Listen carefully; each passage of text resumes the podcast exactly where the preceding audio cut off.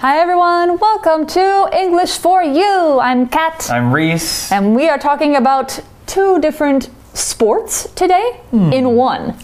One game and one sport. Let's say that, yeah. Okay. I guess you could classify chess as a kind of sport of the mind. Yes, perhaps. I guess so. But what if I were to tell you that um, I wanted to play a game of chess where if I take your piece, I stand up and punch you in the face? Well, that doesn't sound like a lot of fun. But essentially, that's what this is. Because, okay, not with my bare fist, but with a boxing glove. okay. And you have them too, so it's fair we can box. so every time I take a move, I hit you back. Eh, yeah. Okay. All right. Well, let's give it a go, but let's promise not to use 100% of our power because Right. I, I don't want to get bruises on my face. Exactly. Well, so actually, this is a real sport, though. It's called chess boxing. Chess boxing. I never thought I would hear those two words together. It sounds really silly, but it's actually a real thing. Hmm. And I find this really interesting because you think about boxing takes mm-hmm. the body and chess takes the mind. so this is where the mind meets the mighty. That's right. That's our title, essentially, or the yeah, the mind meets the mighty. So why don't we go ahead and get into the article and learn a little bit more about how and why people play chess boxing. Reading. Chess boxing, where the mind meets the mighty. Are you a strong athlete? Are you very smart? Would you like to be able to show off both your sharp mind and mighty body in one amazing event? Then you may want to try chess boxing. How did these opposite worlds come together? The idea of chess boxing was first thought of in 1992 by French comic book artist Enki Bilal.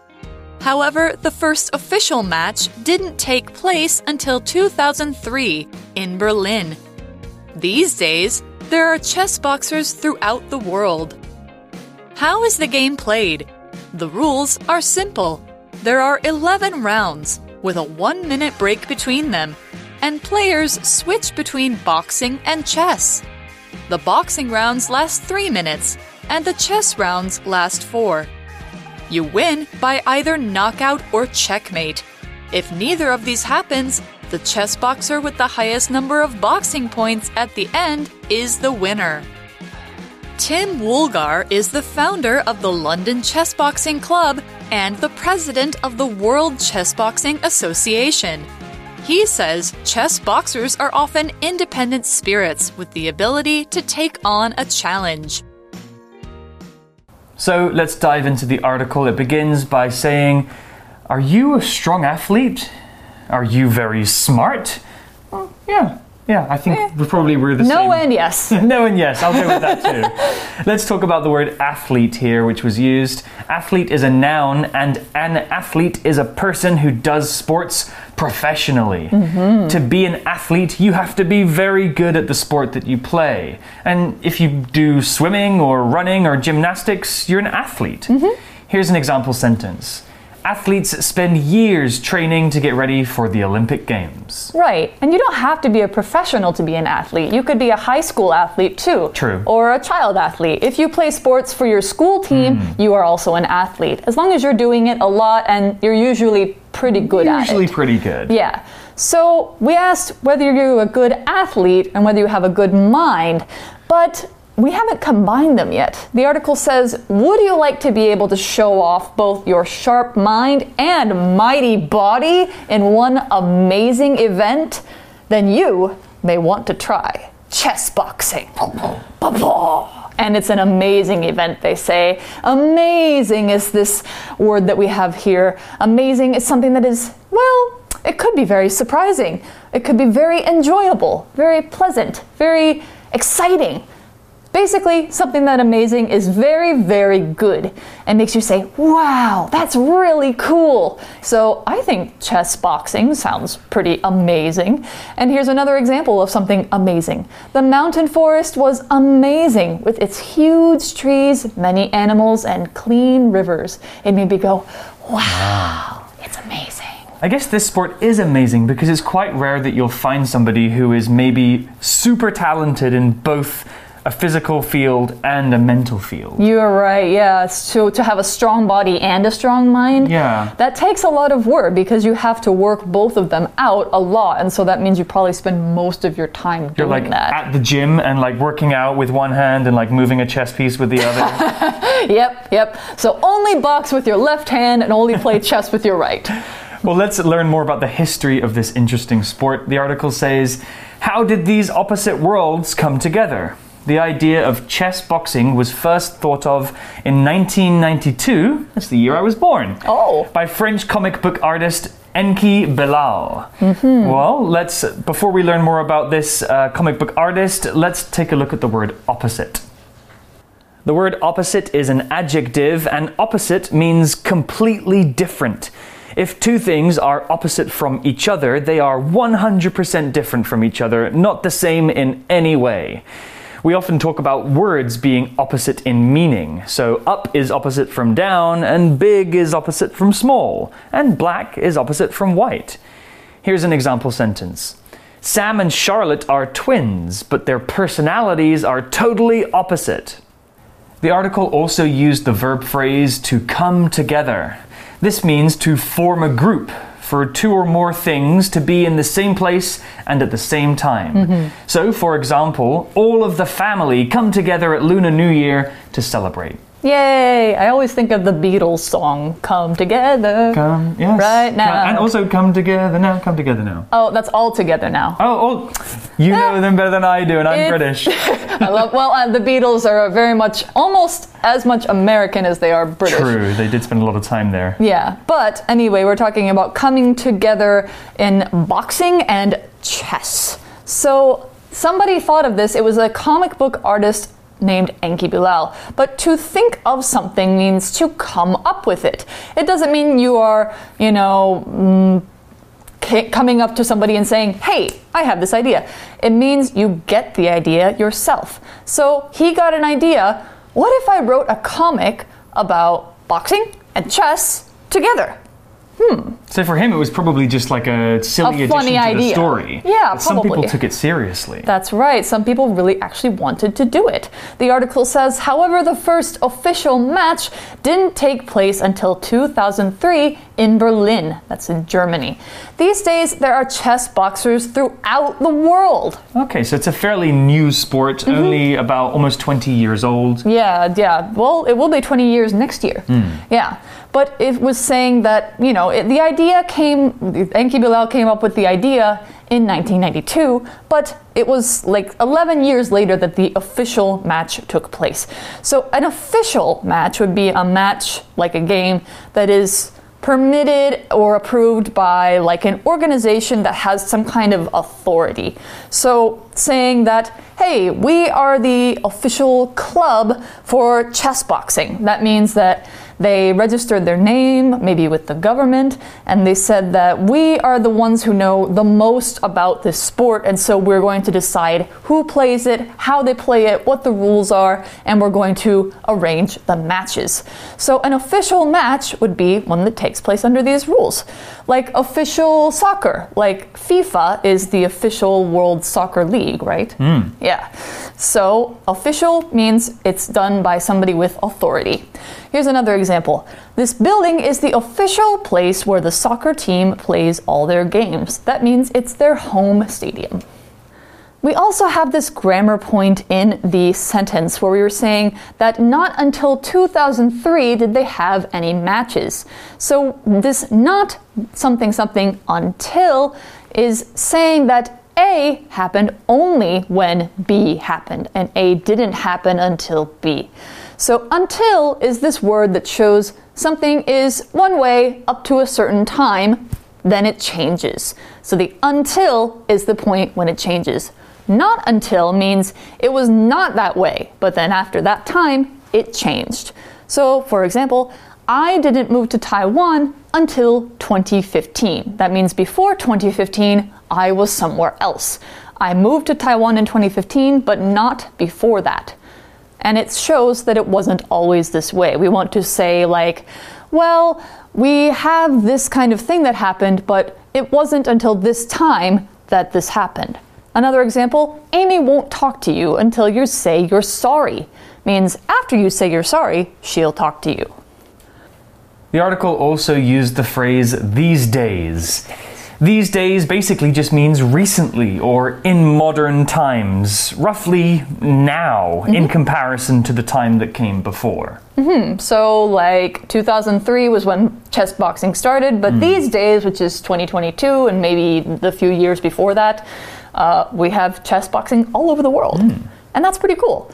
Now, we need to know what a boxer is. We have chess boxing, but if you if it wasn't clear by us talking about throwing punches, boxing and boxers, who are people who do boxing, are the people who they put on a big heavy glove and they are in a ring and trying to punch each other. And that's the sport of boxing. You know, somebody once told me, I'm not sure if this is true, Mm-hmm. actually, boxing with gloves is more dangerous than boxing without gloves. Really? Because people don't hold back their strength. Oh. Whereas if they have no gloves, they won't hit as hard because they'll break their hand.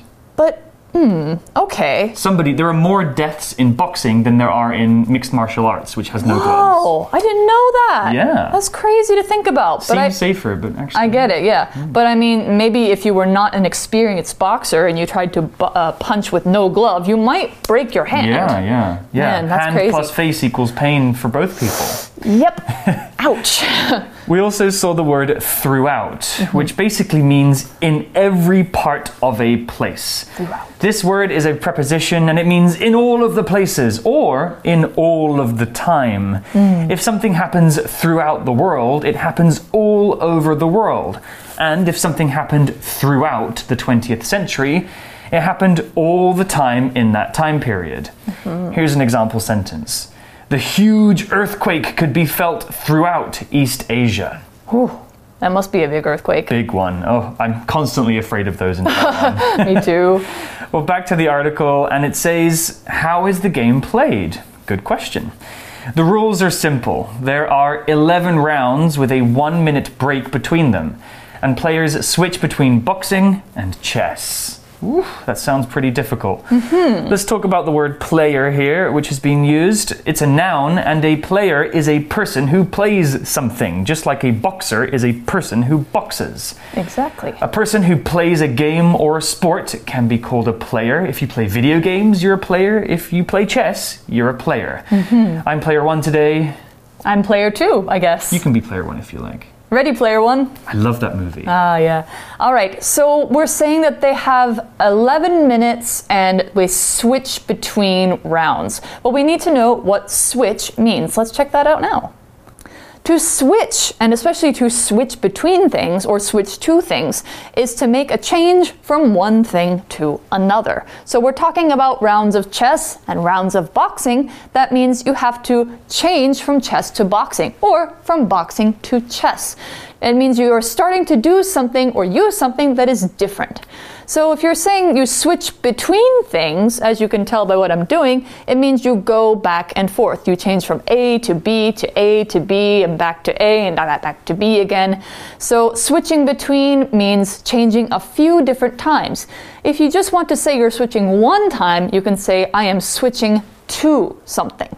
So for an example sentence, you could say after playing violin for 6 years, Ali switched to cello because she liked its sound more. All right, so we switch between rounds. It's boxing and chess. So it's not like I'm going to make a move and punch you. It's that we make some moves for a few minutes and then we punch for a few minutes. Okay, so the boxing rounds last three minutes and the chess rounds last four. You win by either knockout or checkmate. Ah, so there are two ways to win. Yes, because there's two different kinds of games. So the first one is a knockout, or what you might hear as a KO. KO! KO. So in a KO is a boxing ending. It's when a boxing match ends because a fighter has been knocked down to the floor by a punch and they can't get up to start fighting again before 10 seconds pass. So like the ref will come in and say, "1, 2, 3, you know, up to 10.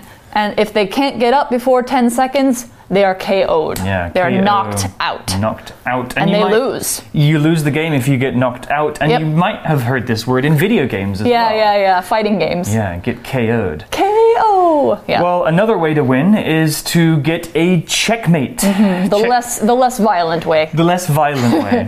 Checkmate is a situation in chess when one player makes a move that guarantees that they will win. Mm-hmm. So if I move my piece here and say checkmate to Kat, that means I've won and she cannot do anything to save herself. Right. There are there are moves in chess where the main piece, the king, is in danger, hmm. but if he can move out of the way, he's in check. Check. not checkmate. Checkmate means you can't do anything else and you're you're, definitely- stuck. Yeah, you're definitely you get KO'd in chess. Yes, exactly. Well, back to the article. It says if neither of these things happens, the chess boxer with the highest number of boxing points at the end is the winner. That makes sense because in chess you don't have points, Hmm. but in boxing you do have points. I've never quite understood how you get points in boxing. Is it through how many times? How many you hits you hit- get in Yeah. Or how many blocks? I'm not sure. But you definitely do have a way to count the points. Yeah. So if no one gets checkmate or gets knocked out, they count the points of the boxing game, and then we have a winner. Winner! Winner is a nice word. The winner of a game is the person who wins. They Yay. succeed. They are not the loser. They are number one. Yes. They are the winner. Uh Huh. So now we know basically the rules of chess boxing. You box for a few minutes, you play chess for a few minutes. If you get KO'd, knocked out, you lose. If you get a checkmate, you lose. So here we go. And now we're learning a little bit about um, how chess boxing is today. Tim Woolgar is the founder of the London Chess Boxing Club and the president of the World Chess Boxing Association. He says chess boxers are often independent spirits with the ability to take on a challenge. This sounds pretty high praise. I mean, if you, you know, if you want a challenge for your mind and your body, I get it. Yeah, Yeah. chess boxing sounds like a thing that you would like to do. But it does sound kind of oxymoronic, right? Because if you get mm, punched opposite? in the, yeah, like opposite. if you get punched in the head, that's going to affect your ability to play chess. Yeah, but I think that's sort of part of the strategy. Part of the strategy. Maybe. Yeah. Anyway, what's a founder? Well, we saw the word founder. A founder is a person who founds something. We're not talking about finding something that ah, I you found lost. chess boxing. this is a different word.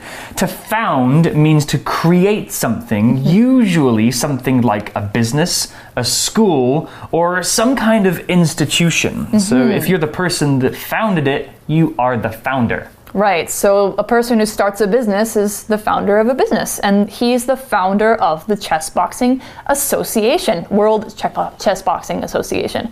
An association is one of these things that Reese just said you can found.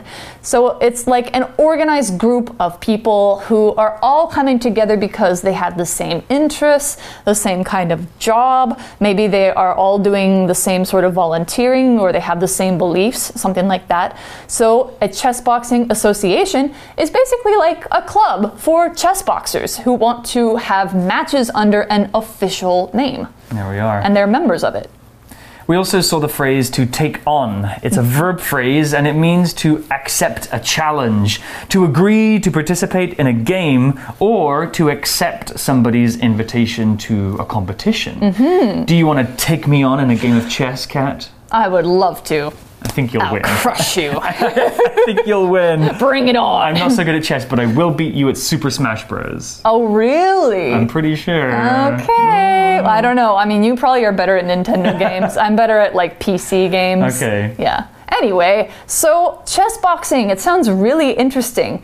I think we're going to have a little bit of a discussion on what we like or what our reaction to it is in the For You chat. So that means it's the end of our article. Let's go ahead and take a look at that chat question. For you chat.